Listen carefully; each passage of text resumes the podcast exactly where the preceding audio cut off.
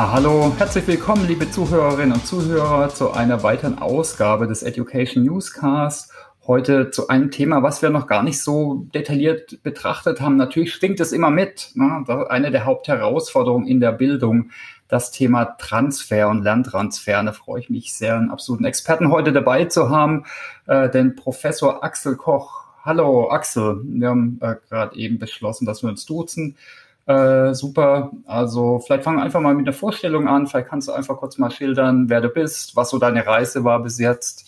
Ja, also meine Leidenschaft schlägt, habe ich festgestellt, tatsächlich äh, für die Frage, wie kann man Veränderung hinbekommen im Sinne von einmal Umsetzung von Lernerkenntnissen, aber eben auch grundsätzlich Veränderung. Weil ich bin jetzt seit 25 Jahren äh, tatsächlich im Bereich Training, Coaching unterwegs und was einem natürlich auffällt über die Jahre ist immer, dass den Menschen das schwerfällt, sich zu verändern. Und auch die Umsetzung von Lernerkenntnissen aus Trainingsseminaren fällt halt auch schwer. Und ähm, das ist so die, die Leidenschaft, mit der ich unterwegs bin. Ich sitze hier in der Nähe von Rosenheim in Bad Fallenbach.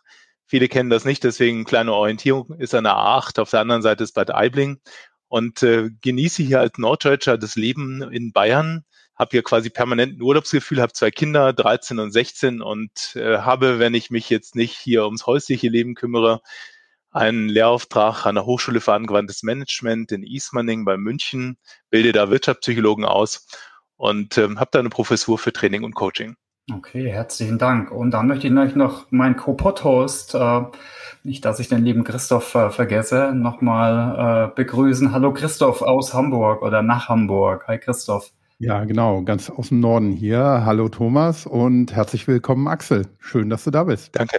Ja, Axel, ich habe das gar nicht gewusst, weil wir haben uns vor längerer Zeit mal auf der LearnTech get, äh, getroffen, aber du hast ja nochmal ein Pseudonym und hast darunter auch äh, publiziert schon, das kennt vielleicht der eine oder andere, äh, der sogenannte Richard Gries. Was hat es denn mit dem Pseudonym auf sich? Ja, also ich habe tatsächlich 2006, ich weiß es sehr genau, die Idee gehabt, ich möchte mal ein spannendes Buch schreiben hatte vorher so diverse Fachbücher geschrieben, habe gedacht, das ist so langweilig, da schlafe ich selbst bei ein. Ich möchte irgendwas schreiben, was die Menschen irgendwie ein bisschen bewegt und was ich selbst lesen würde. Und ähm, dann äh, war so wirklich die Frage, was ist ein spannendes Thema? Und ich habe damals ähm, mit einer Literaturagentur zusammen in meinem Arbeitszimmer in Darmstadt gesessen. Und dann ging es so, ja, was gibt's denn so für Themen? Und äh, dann fiel mir halt damals schon dieses Thema ein, dass man ja ganz oft so merkt, dass die Leute nach Trainings und Seminaren nichts umsetzen. Ja, und dann saßen wir da so und dann war dort die Stunde null, wo das quasi als Idee geboren war. Genau, und dann fing ich an, das zu schreiben, hatte tatsächlich in der Zeit einen Wechsel von einer Firma, wo ich vorher gearbeitet habe, im Unternehmen zu einer Unternehmensberatung und habe gedacht, na, das werden, werden die ja schon nicht schlimm finden, weil die haben ja auch das Thema Lerntransfer. So, musste ich aber äh, feststellen, das war ein Irrtum, denn äh, da war eher so die Haltung, dass man halt solche Bücher nicht schreibt und dann habe ich gedacht, Mist, Jetzt habe ich mir so viel Gedanken gemacht, ich will es trotzdem schreiben und so kam dieses Pseudonym zustande. Ja, und äh, ihr könnt euch vorstellen, es ist gar nicht so einfach, dann die Frage zu beantworten, was für ein Pseudonym nimmst du es? Und äh, ich habe dann überlegt, ja, nehme ich meinen zweiten Vornamen, Oliver, den Geburtsnamen meiner Mutter, Kobus. Und dann, naja, hm, ja, und dann fiel es mir ein, nachdem der Verlag sagte, Mensch, ja, gibt's nicht irgendwas, äh, so eine Art Geschichte dazu oder irgendwas Interessantes zu Ihnen, was so mit dem Pseudonym zusammenhing. Und dann fiel es mir tatsächlich ein, was ich nehmen könnte, nämlich ich hatte als Kind so eine kleine Schweinchenfigur, war etwa so groß und die hieß aus nicht nachvollziehbaren Gründen Richard Schwein. Und dann bin ich zum Verlacher und sagte, Richard Schwein, das ist es. ja, genauso wie ihr jetzt reagiert, hat der Verlacher auch reagiert, also mein Lektor damals, gesagt, oh, äh, also sie mussten tief durchatmen und ähm, haben dann irgendwann gesagt, Schwein ist irgendwie zu komödiantisch, es geht irgendwie nicht. Haben dann länger überlegt und ist jemand von euch zufällig schwedisch begabt, kann Schwedisch? Nee. Ich sehe Ratlosigkeit. Ja, naja, jedenfalls, äh, wer Schwedisch äh, kann, weiß, Gris, also nicht Gries wie die Süßspeise, sondern Gris heißt tatsächlich Schwein. Also es ist ein schwedisches Schwein. Und so kam Richard Gris raus und das Pseudonym. Das ist die Story ja. hinter Richard Gries. Alles klar, okay. Und ich fand den Titel sehr pointiert. Ich, ich habe den Titel gekannt, ich habe das aber dir nicht zugeordnet.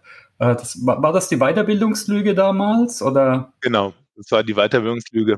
Ja, auch provokativer Titel. Ja, also es war ja wirklich die Idee, das Genre zu wechseln, also vom Fachbuch hin zu einem Sachbuch. Mhm. Und äh, da tun sich manchmal die Leute schwer zu unterscheiden, was ist ein Sachbuch und ein Fachbuch. Fachbuch soll ja Informationen geben, Rat geben, informieren und ein Sachbuch soll sehr bewusst pointieren, auf den Punkt bringen, äh, soll wirklich Menschen ja auch diskussionsmäßig antreiben. Das hat es tatsächlich gemacht und äh, dieses Pseudonym hat es ja auch nochmal befeuert. Also ich habe zwischendurch immer gedacht, irgendwann stehen hier Menschen mit den schwarzen Jacken vor meiner Tür. Hat, war froh, dass ich das Pseudonym hatte. Aber es hat das bewegt, was es bewegen sollte, nämlich eine große Diskussion. Und äh, was ich total spannend fand später, als ich dann irgendwann mich ja auch wieder geheimnismäßig gelüftet hatte, dass ja auch Leute wie jemand von der großen äh, Stadtverwaltung, Landkreisverwaltung dann äh, mit dem Buch in der Hand durch seine Kommune ging und sagte in den 18.000 Leuten hier, wir machen das hier anders, ich will nicht mehr, dass hier keine Wirkung entsteht. Ja, super. Dann hat das auf jeden Fall aufgerüttelt. Und da können wir vielleicht mal drauf gucken, oder? Lernen und Veränderung, bevor wir auf das Thema Transfer schauen. Meine, das ist eigentlich ein alter Hut. Ich habe auch Wirtschaftspsychologie studiert, schon vor vielen Jahren. Und ich meine, das war damals schon Quintessenz, aber ist eigentlich heute immer noch, ne? dass viele Veränderungen einfach nicht erfolgreich sind, äh, wegen dem sogenannten menschlichen Faktor.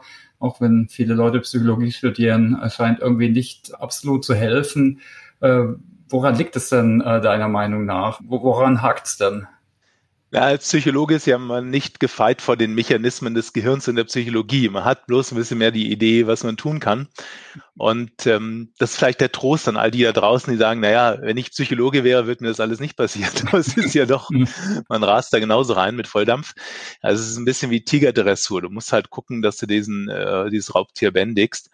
Aber du kannst natürlich schon eine Menge lernen äh, aus der Psychologie, wie es geht. Und äh, jetzt für die, die zuhören, ist, glaube ich, erstmal interessant, dass es grundsätzlich vier Faktoren gibt, die die Veränderung maßgeblich hier auch beeinflussen. Nämlich du brauchst, das wissen viele, natürlich die Zielklarheit und die Zielstimmigkeit. Du musst natürlich sehr klar wissen, was willst du tun. Also wenn du jetzt abends immer zum Kühlschrank gehst und denkst, naja, ich habe Bock auf eine dicke Torte und du holst dir die raus und denkst, Gottes Willen, jetzt hast du es wieder getan, ähm, dann ist vielleicht die Zielklarheit an der Stelle schon mühsam, nämlich was ist die Alternative zu Torte? Ne? Also es ist Möhren und dann denkst du, ne? also fühlt sich gar nicht gut an dann ist schon das erste Gate im Eimer, nämlich du hast die Zielstimmigkeit nicht.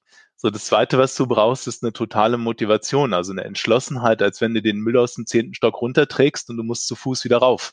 Äh, da scheitert schon ganz oft. So, und was dann völlig ausgeblendet wird, ist das, was eben an Einstellungen und Selbststeuerungsfertigkeiten nötig ist, um wirklich anzukommen. Ähm, das Konzept, was ich ja dann selbst über die Jahre entwickelt habe, namens Transferstärke, das beschreibt ja sehr genau, was sind das so für Dinge, die da eine Rolle spielen. Und aus der Psychologie kennt man da natürlich Konzepte wie die Volition, nämlich wie bleibt man dran. Mhm. Und das vierte Element ist ein wirklich unterstützendes Umfeld, nämlich dass die Leute um dich herum dich nicht boykottieren, blöde anmachen und sagen, was ist denn jetzt mit dir los? Und du deswegen wieder zurückswitcht in die alten Muster. So, das ist erstmal so ganz wesentlich, um Dinge im Blick zu behalten, was du tun kannst. Und ja, ich sage immer, die wenigsten von uns haben das gelernt und wissen, wie es geht. Brauchen wir uns nicht wundern, dass wir uns alle mit schwer tun. Mhm. Ähm, vielleicht können wir noch mal einen Schritt zurückgehen und die, du hast gerade Transferstärke und, und Lerntransfer schon genannt. Und das ist ja auch so das Kernthema heute. Was verstehen wir denn unter Lerntransfer? Ich glaube, die Begriffsdefinition ist insofern ganz wichtig, als der Begriff Wissenstransfer ja auch oft so rumgeistert, wie bekomme ich das Wissen in die Köpfe der Menschen. Und Lerntransfer als vielleicht der nächste Schritt auch, dass wenn ich was gelernt habe, wie kann ich das anwenden? Wie, wie kann ich aus dem Gelernten auch wiederum was ableiten und was Neues entstehen lassen? Ähm, wie würdest du da vielleicht die Begriffe einmal ganz kurz definieren? Also einmal wichtig, wirklich zu trennen zwischen Wissen und Verhaltenslernen. Wissen, äh, sagt man ja heute schon fast, brauchst du eigentlich gar nicht mehr auf Vorrat lernen, weil du findest es überall im Netz und äh, Vorratslernen ist eigentlich äh, kalter Kaffee. Deswegen ist sicherlich die interessantere äh, Thematik das Thema Verhaltenslernen, Verhaltensänderung. Und äh, da gibt so die Urväter, die sich mit dem Thema Lerntransfer befasst haben, Baldwin und Ford 1988. Die haben zu dem damaligen Zeitpunkt mal alles zusammengetragen, was die Forschung schon wusste zum Thema Lerntransfer und äh, die haben äh, sinngemäß definiert, dass eben Lerntransfer etwas ist, wo du eben wirklich über einen längeren Zeitraum das in einem Fortbildungsumfeld Gelernte auch wirklich in die Praxis überträgst und anwendest und nutzt. Und Betonung liegt auf längere Zeit, also dass es wirklich ankommt in der Praxis. So, und äh, deswegen, wenn wir über Lerntransfer sprechen, dann ist sicherlich in den weitesten Fällen gemeint, überhaupt ein Thema, was man irgendwo gelernt hat, in die Praxis zu übertragen.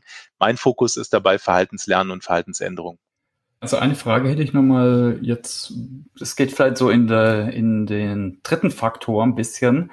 Äh, ne, du hast ja Zielklarheit, Motivation, Fertigkeiten, Einstellung, Umfeld, unterstützendes Umfeld äh, genannt ein Thema, was ich denke, ist äh, relativ schwer, sind die Einstellungen, ähm, die oft eben nicht so off offensichtlich sind. Was ich jetzt in den letzten, letzten paar Podcasts gerne gefragt habe, sind so die Glaubenssätze oder Narrative. Hast du jetzt de für deinen Kontext äh, positive, wir haben so viele negative, die uns eher blockieren, äh, äh, Glaubenssätze oder Narrative? Hast du welche, die du, die du gut findest? Ja, also dieses Thema Transferstärke als dritter dieser Faktoren, von denen ich sprach, mhm. Äh, das ist ja ein Konzept, in dem 18, ähm, ja, sagen wir mal, Theorien, Modelle, Forschung aus der Lerntransferforschung, Veränderungspsychologie, Therapieforschung einfließen, also eine Art Best-of all dessen, was man da so weiß, wie Veränderung wirklich funktioniert, damit sie nachhaltig ist und damit du wirklich die PS auf die Straße bringst. Und eine Haltung, die da eine Rolle spielt, die wirklich sehr entscheidend ist, ist ein positives Selbstgespräch bei Rückschlägen. Also, was ist damit gemeint? Vielleicht kennt ihr das auch oder die, die gerade zuhören. Also ich kenne das sehr gut aus, aus früheren Zeiten, als ich von diesen Dingen nichts wusste. Du hast dir irgendwie was vorgenommen und wolltest was verändern. Also was ich, ich wollte früher vielleicht früher anfangen, für mein Studium was zu lernen. Und dann hast du es nicht hingekriegt. Hast wieder das alte Muster gehabt, hast, hast gepennt. So, und ich weiß dann, dann bin ich mal ziemlich hart mit mir ins Gericht gegangen, habe gesagt, boah, du schaffst, schaffst das wieder nicht, hast es wieder nicht geschafft, du Pfeifenkopf. Ähm, bist du zu blöd dafür? Die anderen es doch auch hin. Also so richtig neunschwänzige Peitsche zwischen die Augen. Und jetzt habe ich irgendwann aber Glück gehabt, mit einer Ausbildung zu lernen, dass das völliger Bullshit ist, so mit sich selbst umzugehen. Nämlich ist es viel wichtiger, eine Haltung zu haben, dass ja Rückschläge ein ganz normaler Prozess sind. Äh, dass du wirklich diese kleinen Fortschritte, auch wenn sie minimal sind, ernst nimmst, wahrnimmst und dass du einfach ein inneres Selbstgespräch führst, was so sinngemäß heißt, schau mal, was du schon geschafft hast. Es ist normal, dass es mal nicht funktioniert. Es dauert seine Zeit, bis hier oben im Kopf das sich neu verdrahtet hat. Äh, gib dir Zeit und ähm, auf dem Wirk wirst du schon ankommen. So, und dieses positive Selbstgespräch ist ein sehr entscheidender Schlüssel. Da gibt es auch viel Forschung zu, dass die Art, wie du halt mit dir selbst diesen Rückschlag verarbeitest, darüber entscheidet, ob du dranbleibst oder ob du eben aufhörst oder ob du jemals wieder was Neues machst. Und insofern ist das zum Beispiel eine Haltung, positives Selbstgespräch bei Rückschlägen, die wirklich sehr elementar ist für den Erfolg auf der Strecke. Kann man das vielleicht irgendwie trainieren, sowas? Weil was ja oft vorgelebt wird oder was bei einem so ankommt, vielleicht auch, wenn es gar nicht vorgelebt wird, dass die anderen können das ja immer so problemlos, wie du auch ein bisschen sagtest, schon in der Schule. Da gibt's welche, die haben in Mathe kein Problem, in Englisch nicht, in Deutsch nicht, die können einfach alles und man selber muss sich vielleicht da irgendwie durchbeißen oder man verliert auch die Lust dann da dran, ähm, ist demotiviert. Ähm, Gibt es da vielleicht auch eine Methode, wie man sich das selber so ein bisschen aneignen kann? Ich glaube, das Erste ist überhaupt zu wissen, dass das ein Problem ist. Also ich merke das jetzt hier bei meiner Arbeit, dass den wenigsten Menschen, die nicht mit diesen Themen bisher in Kontakt gekommen sind, äh, gar nicht wissen über diese äh, negativen Sätze im Kopf, wie sie im Grunde Veränderung schädlich sind. Und es gibt im Grunde auch noch ein weiteres äh, Haltungssystem, was eben darauf einspielt im negativen Sinne, das äh, kennt man aus der Gesundheitspsychologie und das heißt False Hope Syndrom, also falsche Erwartungen an Veränderung. Und ähm, wenn du dir dieser Dinge nicht bewusst bist, wie sollst du sie dann ändern? Und False Hope Syndrom heißt, dass eben die Leute denken, Veränderung geht einfach, geht schnell und es hat dicke, fette Effekte. So, so funktionieren ja viele Diäten beispielsweise, ne? dass sie versprechen, sieben Tage, sieben Kilo und du denkst, die Hose passt. Tut sie dann aber nicht nach sieben Tagen. Sieben Kilo gibt's auch nicht. Und so funktionieren auch Change-Prozesse in Unternehmen. Das hat mir neulich mal jemand erzählt, den ich aus dem Unternehmen kenne. Der hat gesagt, also ich bin jetzt ein halbes Jahr hier, mein Geschäftsführer hat schon angerufen und gefragt, wieso das so lange dauert. Ich sei jetzt schon sechs Wochen im Gange da. Also insofern, es ist diese, diese Grundhaltung, die dann eben natürlich frustrieren muss. Und wenn du das dann weißt, also kann ich nur an meinem eigenen Beispiel sagen, dass diese Haltung das Problem ist, dann äh, fängst du ja an, dran zu arbeiten. Dann kannst du deinen Fokus verändern. Und wenn du mich jetzt nach einer Technik, nach einem Tool fragst, dann gibt's was relativ Simples, nämlich die sogenannte Was noch Frage. Also, dass du zum Beispiel dich fragst, wie gut hat's denn jetzt so die letzten, sagen wir mal, vier Wochen geklappt mit der Verhaltensänderung, was ich wollte nicht mehr so viel Süßes essen, weniger Chips am Abendbrottisch stehen haben und ähm, dann würde ich sagen, okay, wenn ich mir die letzten vier Wochen anschaue, was ist denn gut gelungen? Erste Frage. Zweite Frage, wie habe ich es geschafft? Was habe ich noch getan, damit es mir gelungen ist, diesen Schritt hinzubekommen? Und natürlich gibt es Momente, wo die Leute sagen, ich habe das Gefühl, ich habe gar nichts geschafft. So, und dann gäbe es im Grunde genommen den Fall, über den wir vielleicht auch noch sprechen wollen, nämlich, äh, dass ich vielleicht bestimmte Techniken brauche, die mir helfen, den Rückfall besser zu meistern, nämlich äh, Technik des Rückfallmanagements, was auch lustigerweise keiner kennt, selbst die Profis nicht. Und das zeigt im Grunde genommen, wie wollen wir Veränderungen hinkriegen, ähm, wenn wir gar nicht wissen, wie es geht. Das wäre so ähnlich, als wenn ich einen Toaster reparieren sollte. Ich habe keine Ahnung, wie es da drin aussieht. Ja, das ist ein schönes Bild. Ja, sind jetzt ganz viele Ideen bei mir hochgepoppt. Äh, nur noch eins zu den Narrativen. Also was da, was ich auch hilfreich finde, ist, dass man Rückschläge oder Fehler als Lernchance sieht. Das ist, hört sich immer so abgedroschen an, aber wenn man das so attribuiert oder interpretiert, dann ist es auf jeden Fall hilfreicher, ne? wie wenn man das jetzt auf sein Unvermögen oder wie auch immer oder äh, angstmäßig kanalisiert. Ja, ich würde würd sogar noch ergänzen, nämlich es hat ja auch immer eine Frage, wie tief so ein Verhalten oder Glaubenssatz, das ist ja auch gesagt, Glaubenssätze, die uns ja auch in unserem Verhalten treiben, wie stark die verankert sind. Hm. Wenn ich jetzt so einen Glaubenssatz in meiner Erziehung gelernt habe, äh, wie zum Beispiel, ich muss es allen recht machen, dann ist der tief eingewurzelt und den mache ich ja nicht mal mit einem Federstreich weg. So, und äh, das wäre sozusagen nochmal ein zusätzliches Wissen, sich klar zu werden, wenn ich irgendwas mit mir rumschleppe seit 30, 40, 50 Jahren, dann ist im Grunde genommen ist nicht zu erwarten, dass ich mal ganz kurz mein Gehirn da oben umprogrammiere. Das wäre ähnlich, als wenn ich die A8 hier bei mir bei München mal kurz über Nacht äh, umdrehe und äh, nach Süden oder Norden verlege. Also insofern solche Bilder, äh, auch das Bild, wie funktioniert Veränderung aus Gehirnsicht, das sind so Dinge, die die Menschen helfen.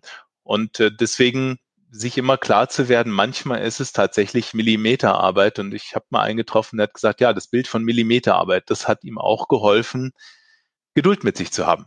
Mhm. Und solche Antreiber ist vielleicht nochmal ein anderes gutes Wort für äh, dein Konzept eigentlich ja auch, ne, für Glaubenssätze, die überhaupt mal zu reflektieren, zu schauen, was, was treibt mich an, ne? Äh, woher kommt das? Äh, wobei ich da tatsächlich trenne und sage, okay, es gibt auf der einen Seite Dinge, die dich in deinem normalen Leben beherrschen, mhm. in der Art, wie du arbeitest, denkst, fühlst, lebst. Mhm. Und es gibt bestimmte Dinge, die dann eben schädlich sind im Sinne von, wie kriege ich Veränderung nachhaltig gesteuert. Mhm. Und Veränderung kriege ich dann schlechter gesteuert, wenn ich denke, ein, ein Rückschlag ist ein Versagen, ist eine Katastrophe, es ist eine Willensschwäche.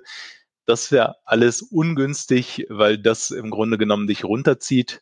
Und äh, viel wichtiger wäre, sich darüber im Klaren zu sein, das Gute zu sehen und sich vielleicht auch klar zu werden, was sind Techniken, die helfen, dass ich es besser schaffe.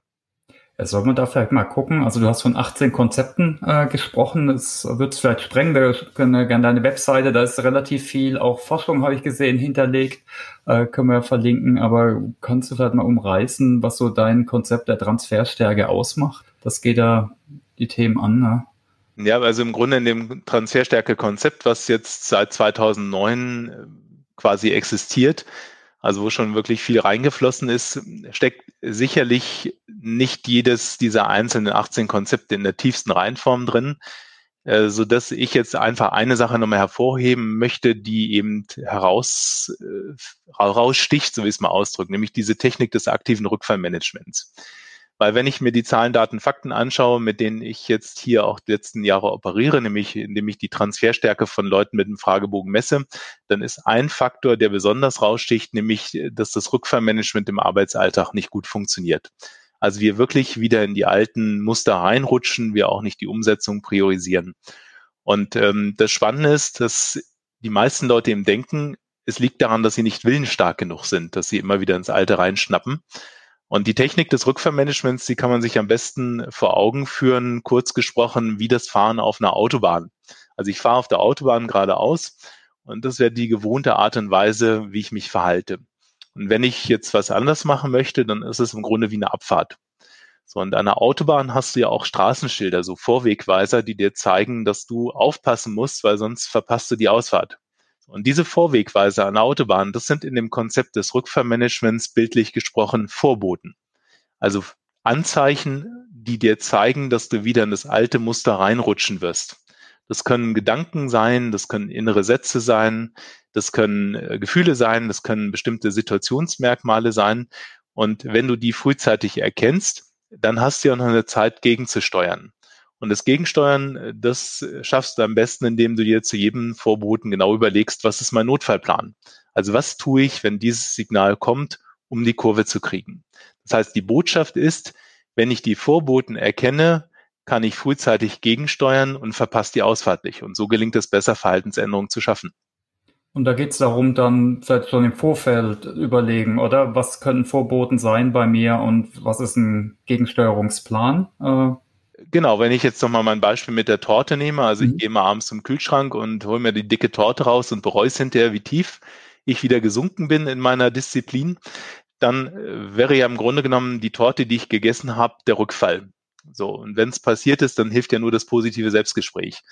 Wenn ich jetzt aber gar nicht erst da reinkommen möchte, dann würde ich mich fragen, was sind denn eigentlich Anzeigen, Anzeichen, die mir zeigen, dass ich wieder in das alte Muster rutschen werde? So, und dann komme ich vielleicht drauf, dass ich sage, na ja, wenn ich schon müde und erschöpft von der Arbeit komme, dann ist das ein sicheres Anzeichen, dass es sehr wahrscheinlich passieren wird. Wenn ich dann noch mich aufs Sofa setze zu meiner Frau und ähm, das so eine gemütliche Stimmung ist und die sagt, Schatz, wollen wir uns nicht was Gutes tun, dann steigt immanent die Gefahr, dass ich äh, zur Torte oder zu Chips greife.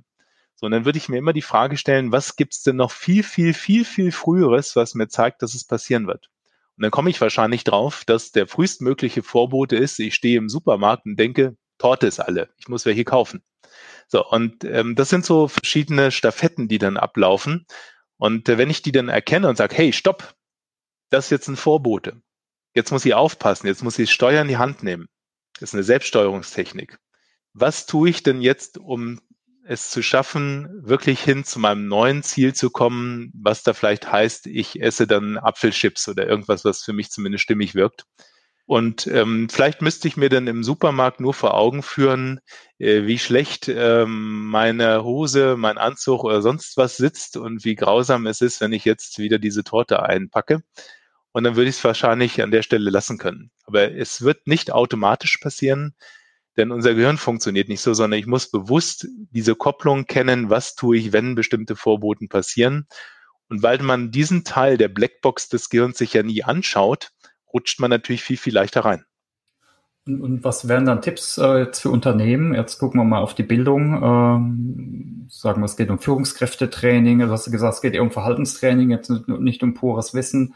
Was sind da deine Tipps, damit eben Leute, die auf eine Schulung gehen oder auf ein Coaching vielleicht, muss ja nicht, äh, kann auch eins zu eins sein, dass äh, der Transfer besser ist, dass sie ihre Vorboten erkennen. Äh, ich nehme an, da gibt's Werkzeuge wie Fragebögen oder zur Selbstanalyse und dann Maßnahmenplanung.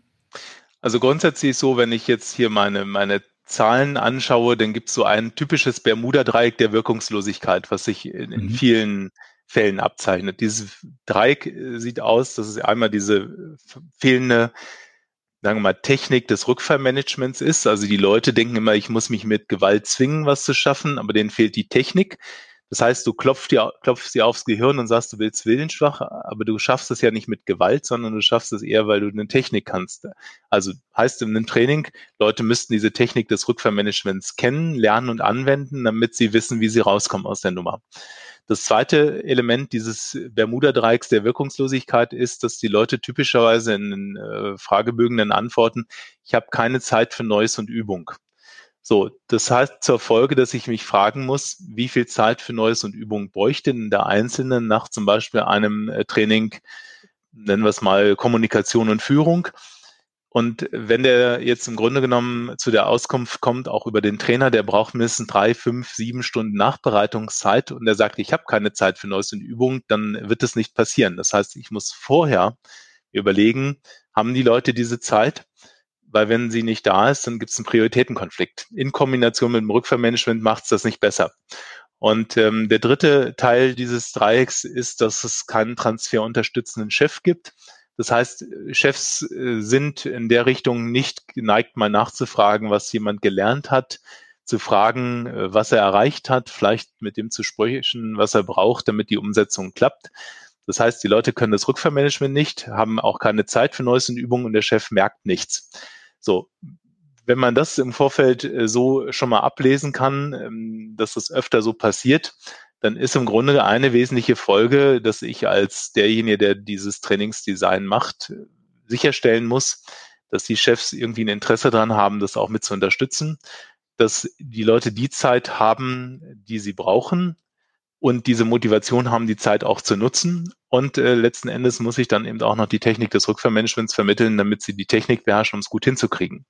So, und wenn ihr an die vier Faktoren des Veränderungserfolgs denkt, dann muss ich natürlich auch sorgen, dass die Leute aus diesem Training rausgehen mit einem klaren Ziel, was sie morgen anders machen wollen. Also ich brauche etwas, was für die so erfolgskritisch ist, dass sie daran arbeiten wollen, weil sonst ist die Motivation nicht ausreichend, dass es reicht, den Rest zu machen, über den wir gerade gesprochen haben. Ja, eine Herausforderung, die mir da einfällt, wenn ich mal überlege, okay, was waren jetzt meine letzten Schulungen und wo ich sogar auch, äh, die ich dann auch kritisiert habe, Meistens wird er versucht, in eine Schulung viel Inhalt reinzupacken, also vielleicht, weil der Trainer ganz viel weiß und äh, das eben also aus einem guten Zweck oder aus einem also positiver Hintergrund, ja, ne, das vermitteln möchte, aber viel zu wenig eigentlich auf Transfer gesehen wird, ja, viel weniger nach Transfer geschaut wird. Und ich meine, was du, ich meine, ich habe jetzt bei Workshops früher wenigstens einen Transferplan erarbeiten lassen. Ich meine, was du jetzt äh, vorschlägst, ist ja nochmal herausfordernder, oder? Da muss man einfach auch das im Trainingsdesign berücksichtigen. Das ist ja erfolgskritisch, würde ich sagen, oder? Ja, ja, und äh, genau was du sagst, im Grunde genommen gibt's ja auch in den Firmen tatsächlich diese, diese Weiterbildungskultur, viel hilft viel. Kenne ich selbst, kenne auch welche, die da versuchen, gegen anzugehen dass sie sagen, weniger ist mehr. Ich meine, das ist ein viel zitierter Satz, aber das ist wirklich ernst gemeint. Denn wenn ich nochmal die Idee von dem Rückvermanagement aufgreife, ich äh, als gefragt, gibt es ein Tool oder eine Technik? Also bei mir gibt es dann halt eine Arbeitsunterlage, wo dann drin steht, was ist das alte Ziel oder alte Verhalten, was ist mein neues Verhalten. Und dann gibt es halt im Grunde Felder, die diese Vorboten markieren und Felder, die die entsprechenden Notfallpläne markieren. So, das muss man im Grunde genommen ausfüllen und gucken, dass da sowas drinsteht, dass sich's gut anfühlt und man glaubt, dass es klappen kann. So, und wenn das funktioniert, dann schaffen die Leute innerhalb von vier Wochen in der Regel oft schon 60, 70 Prozent der Umsetzung. Meistens braucht es dann nochmal drei, vier Wochen, um es auf das nächste Level zu bringen, weil dann vielleicht noch ein paar Feinheiten fehlen. Aber die Botschaft ist, ein Rückfallplan reicht, da hat jemand genug mit zu tun für acht Wochen. So, das heißt, du müsstest im Grunde Schulung anders denken und sagen, was ist erfolgskritisch für die Leute, dass sie überhaupt dran arbeiten wollen, wenn sie nichts haben und nichts finden, dann ist im Grunde an der ersten Station schon Schluss, nämlich Ziel ist unklar und Motivation fehlt. So, wenn sie aber das eine haben, dann brauchen sie noch entsprechend das Umfeld ähm, der Unterstützung, die Zeit und auch eine gute Technik, um diese Verhaltensänderung zu schaffen. Und acht Wochen ist ein guter Maßstab, um anzukommen. Ähm, vielleicht da eine, eine Zwischenfrage von mir. Ähm, wenn ich mir das so anhöre, habe ich auch ähm, das Gefühl, man muss auch noch einen Schritt weitergehen, nämlich auf der methodisch-didaktischen Ebene auch letztendlich was äh, verändern. Und zwar dahingehend, wenn man zum Beispiel, also ein Beispiel mal, ich äh, habe eine Organisation, die arbeitet nach dem Wasserfallmodell in der Softwareentwicklung und die bringt ähm, alle zwei Jahre ein neues Release von ihrer Software raus. Dann wird eine Release-Party gefeiert und dann fängt man nochmal von vorne an. Und die sollen jetzt in agiles ähm, Scrum-Arbeitsumfeld überführt werden wäre es da dann auch sinnvoll, anstatt, also mit all den Methoden, die du genannt hast, anstatt einem langen Training vorweg. Ähm, das ist agil, das ist Scrum, das bedeutet das, das direkt in den Arbeitsfluss einzubetten und mit den Leuten daran zu arbeiten, so dass man auch diese diese Rückfälle auch direkt und ganz früh schon hat und erlebt und dem dann auch entsprechend gegensteuern kann, das analysieren kann, wie du gesagt hast. Und also Stichwort wäre eben dieses ähm, Lernen im Arbeitsfluss, also indem man, indem man eigentlich tut und nicht die Theorie über agiles Arbeiten lernt, weil ich persönlich bin der Meinung, die, die hilft einem nichts. Da kann ich Bücher drüber lesen, das hilft mir immer noch nichts. Ähm, es ist wichtig, dass ich es tue und erst beim Tun und beim Leben ähm, so einem, ja, so, von so einem Modell komme ich eben weiter. Wie würdest du das sehen? Also wo, bis wohin muss man gehen? Mhm. Nee, grundsätzlich stimme ich dir zu, äh, dass äh, während des aktiven Tuns in der Arbeit du sicherlich hier zumindest erstmal die Basis schaffst, dass äh, gleich die Relevanz da ist ne, und du dich mit den Themen beschäftigst, die gerade dran sind. Mhm. Ähm, das zweite nochmal einen Schritt zurück wenn wir jetzt so ein allgemeines großes Thema nehmen wie agiles Arbeiten, dann stecken ja da für Personen Meier beispielsweise oder Müller steckt da ja unterschiedliches drin, wie der morgen seine Arbeit verändert. Also wie bei der Waschmittelwerbung. Vorm Waschen hat er sich so verhalten und nach dem Waschen, sprich nach agilen Arbeiten, Workshop, Training, Coaching, äh, verhält er sich anders. So, das ist ja die Frage, wie müsste er sich morgen idealerweise anders verhalten, dass es ein guter nächster Schritt wäre.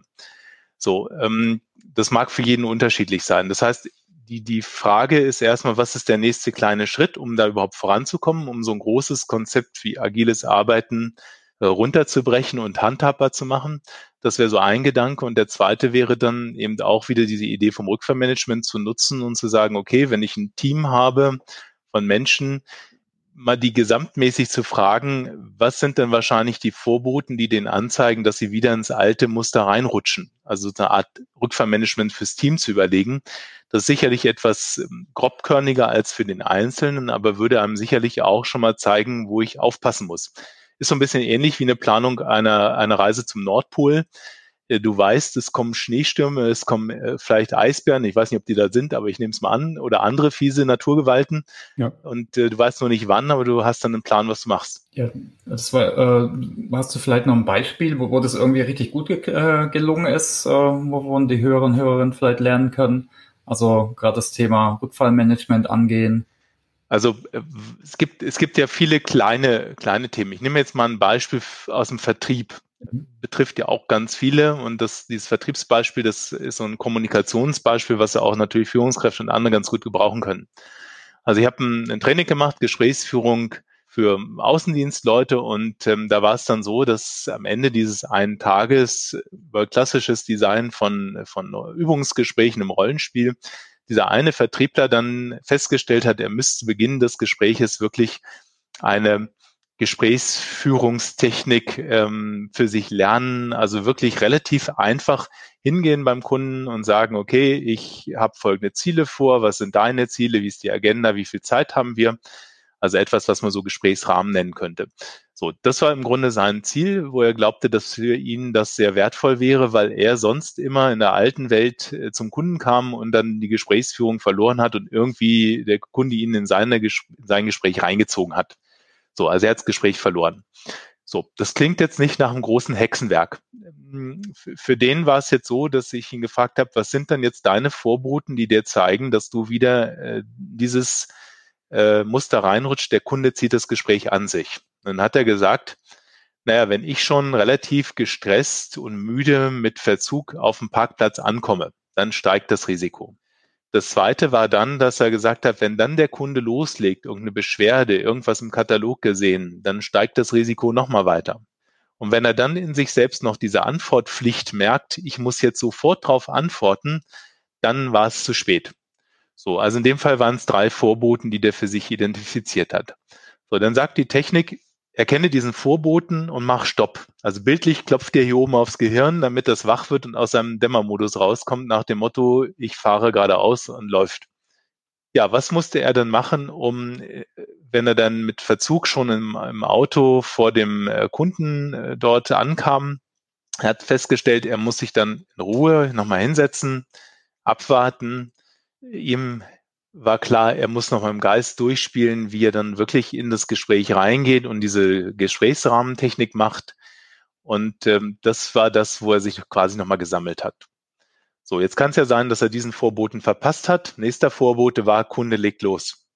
dann war ihm klar, hilft ihm eine Gesprächsführungstechnik, die er im Training gelernt hat, nämlich nach dem Motto, lieber Kunde, ich verstehe das gerade wichtig für dich, ich gehe da auch gleich ein, äh, bevor ich das tue, möchte ich gerne XYZ machen und dann hat er seine Gesprächsführungstechnik äh, genutzt.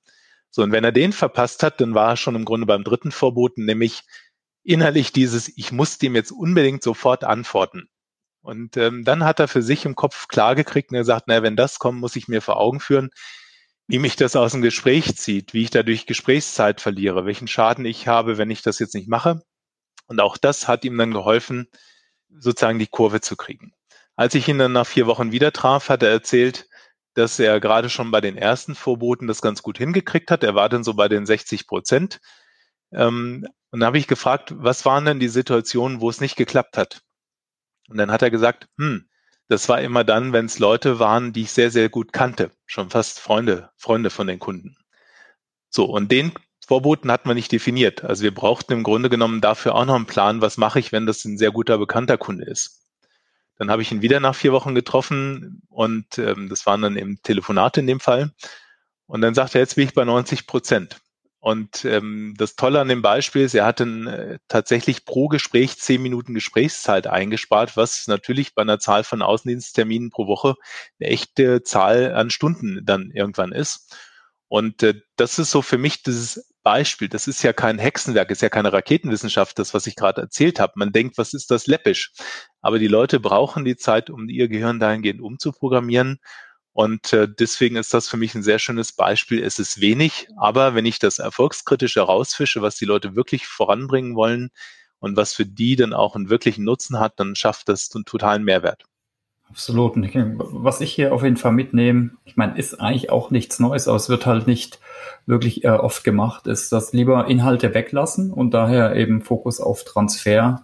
Jetzt dann, dann jetzt eben zu schauen, ne, wie, was sind die Anzeigen, was sind die Vorboten äh, und was ist mein Plan dagegen.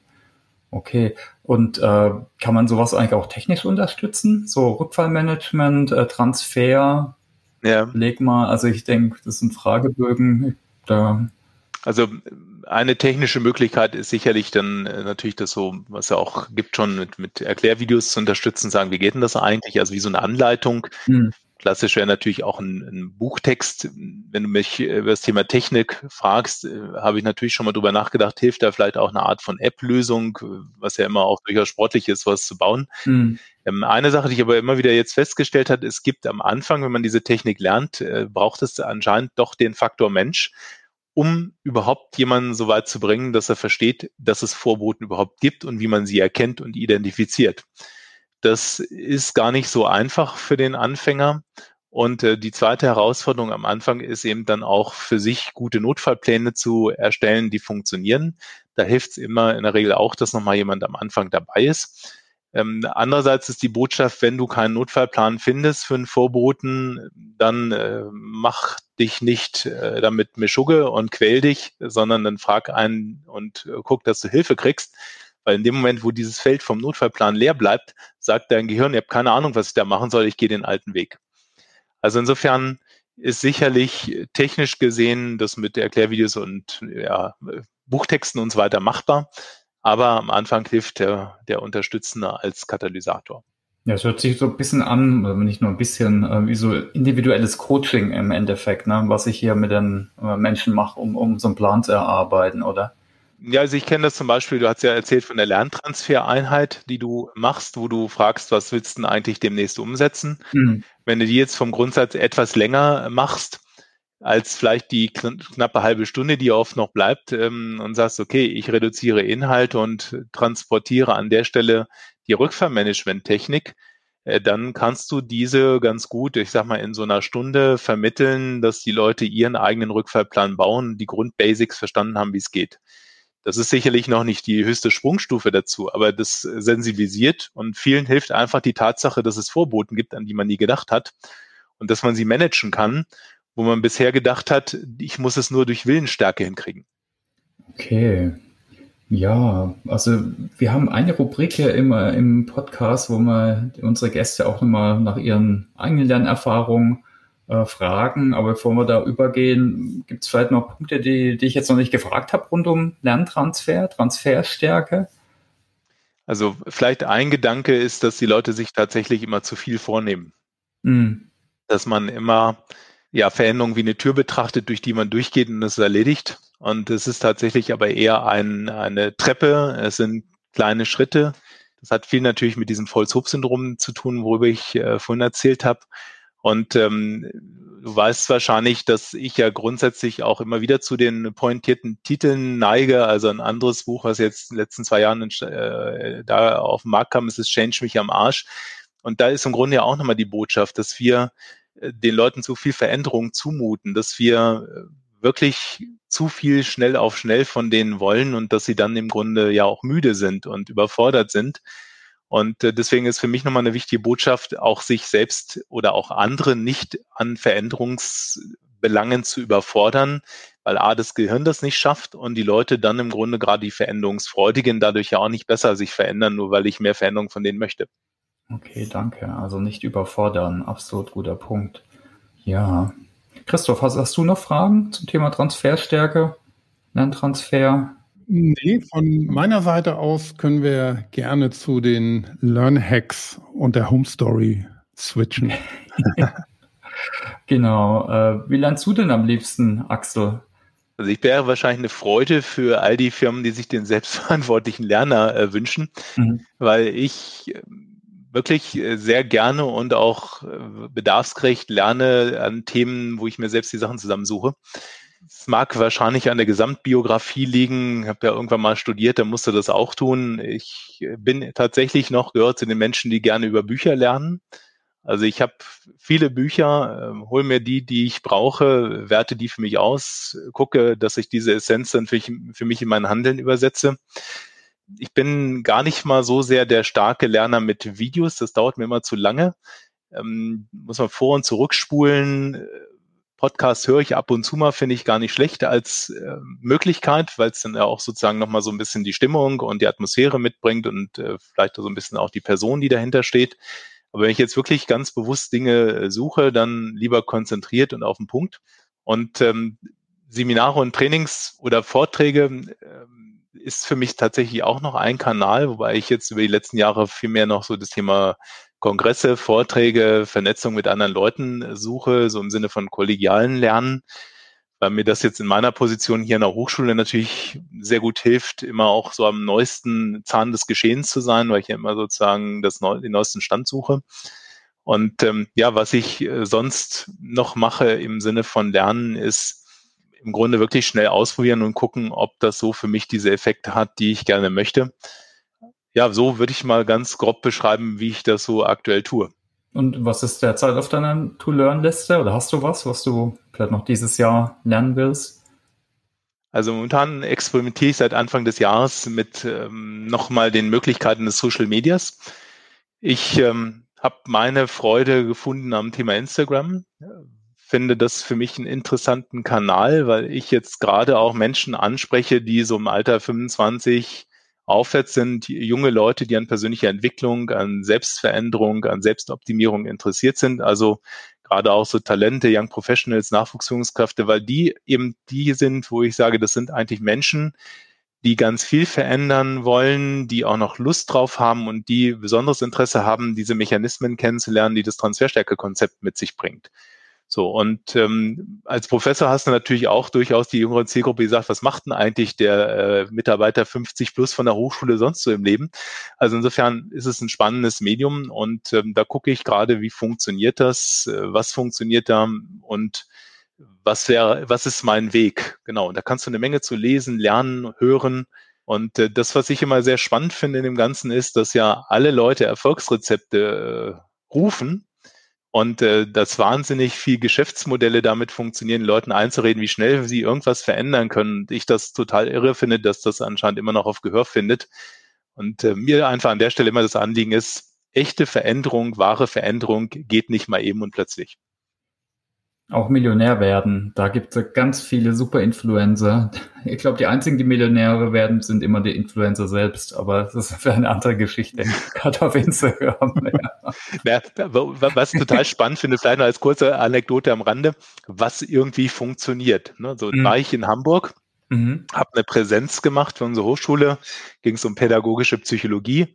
Ich gehe zu den Landungsbrücken und denke, boah, geil, hier gibt's in Hamburg Franzbrötchen. Kennt ihr die? Ah, du kennst ja, die, ne? Christoph, ja. ne? Franzbrötchen. Kennt man natürlich in Bayern nicht. Das sind diese leckeren Zimtbrötchen. Ne? Ich habe die mal durch eine Kollegin kennengelernt. Dachte, ja, ja, ich hole mir jetzt die Franzbrötchen an der Quelle. habe das Franzbrötchen gehört, einen Kaffee aus dem aus der Bäckerei, stelle mich auf die Landungsbrücken, den Becher, Kaffee auf so eine Mülltonne, oben das Franzbrötchen drauf und mache ein Foto rein in die Landungsbrücken.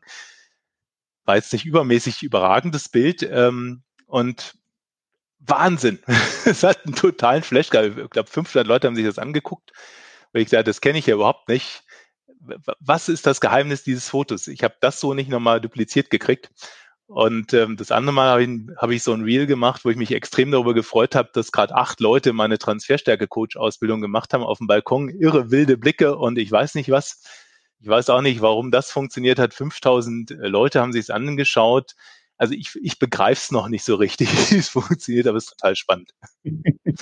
Also bei mir war es ich im hässlichen Weihnachtsmann-Outfit also mit so einem weißen hässlicher Pulli. Mit mich, schönen mich Pullover, ja, ja. Mich hat's voll frustriert auf der einen Seite, weil, ey, weißt du, da machst du dir voll Gedanken, schreibst Riesenartikel, Bücher, alles Mögliche. Und was die Leute richtig geil finden, ist ich mit einem hässlichen Pulli. Aber, aber ich glaube, das wird oft auch vergessen. Also wir sind nicht nur kognitive Gehirnmaschinen, sondern das Emotionale, die Unterhaltung, die spielt natürlich mit und dann eh die Algorithmen auch noch, ne, die das vielleicht noch mehr befeuern. Ja. ja. ja. ich betrachte das so ein bisschen wie ein 8000-teiliges Puzzle.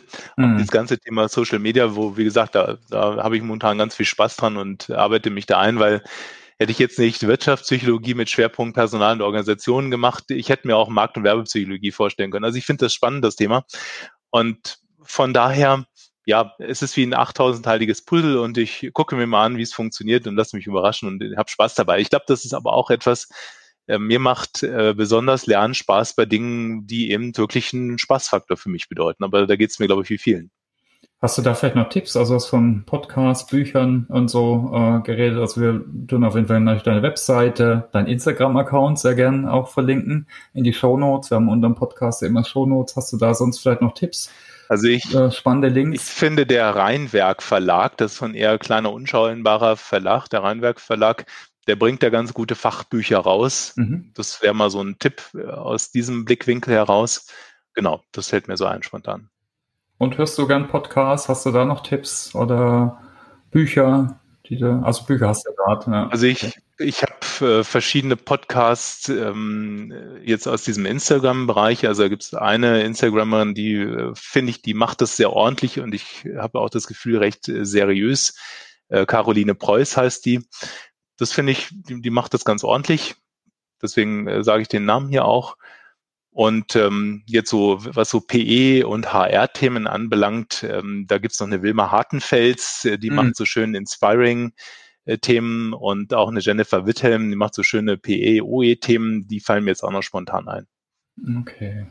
Danke. Ja, hast du vielleicht noch Fragen an uns? Oder ich meine, sonst könnten wir eigentlich einen Deckel drauf machen oder noch weitere Punkte?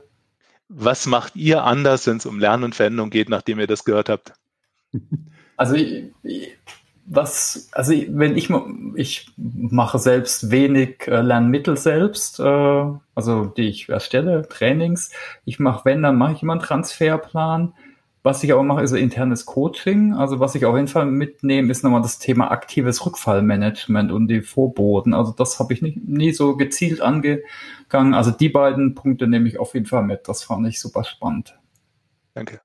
Mhm. Also ich würde auf jeden Fall die, die Vorboten auch mal ein bisschen aufmerksamer betrachten, also bei vielen Dingen im Leben. Also das kam mir so ein bisschen vor wie ein Konzept, dass man auf alles Mögliche auch anwenden kann, auch im Privaten, aber eben auch bei solchen Lernaktivitäten und wenn es darum geht, ähm, das Gelernte auch zu transferieren. Das fand ich sehr spannend. Prima, viel Erfolg damit. Ja, danke schön. Und Ja, Thomas, äh, wie du gesagt hast, ich glaube, wir können Deckel drauf machen. Ich fand's heute sehr, sehr spannend. Also nicht zuletzt auch, weil wir ein bisschen über die Geheimnisse von erfolgreichen Franzbrötchen und hässlichen Pullovern gesprochen haben. Aber vor allem eben, ja, wie kann ich Lerntransfer ähm, bewerkstelligen und was bedeutet Transferstärke? Das fand ich sehr spannend. Ähm, liebe Hörerinnen und Hörer, wie immer findet ihr und finden Sie unseren Podcast überall da, wo es Podcasts gibt und natürlich bei unseren Kollegen von OpenSAP, nämlich auf open.sap.com slash podcasts. Und ja, wir bedanken uns auch ganz herzlich fürs Zuhören und wir bedanken uns nochmal ganz herzlich bei unserem Gast Axel Koch. Vielen Dank, dass du da warst. Danke. Macht's gut. Schönen Tag für euch. Vielen Dank. Dankeschön. Ciao, ciao. Bis zum nächsten Mal. Tschüss. Bis bald. Tschüss.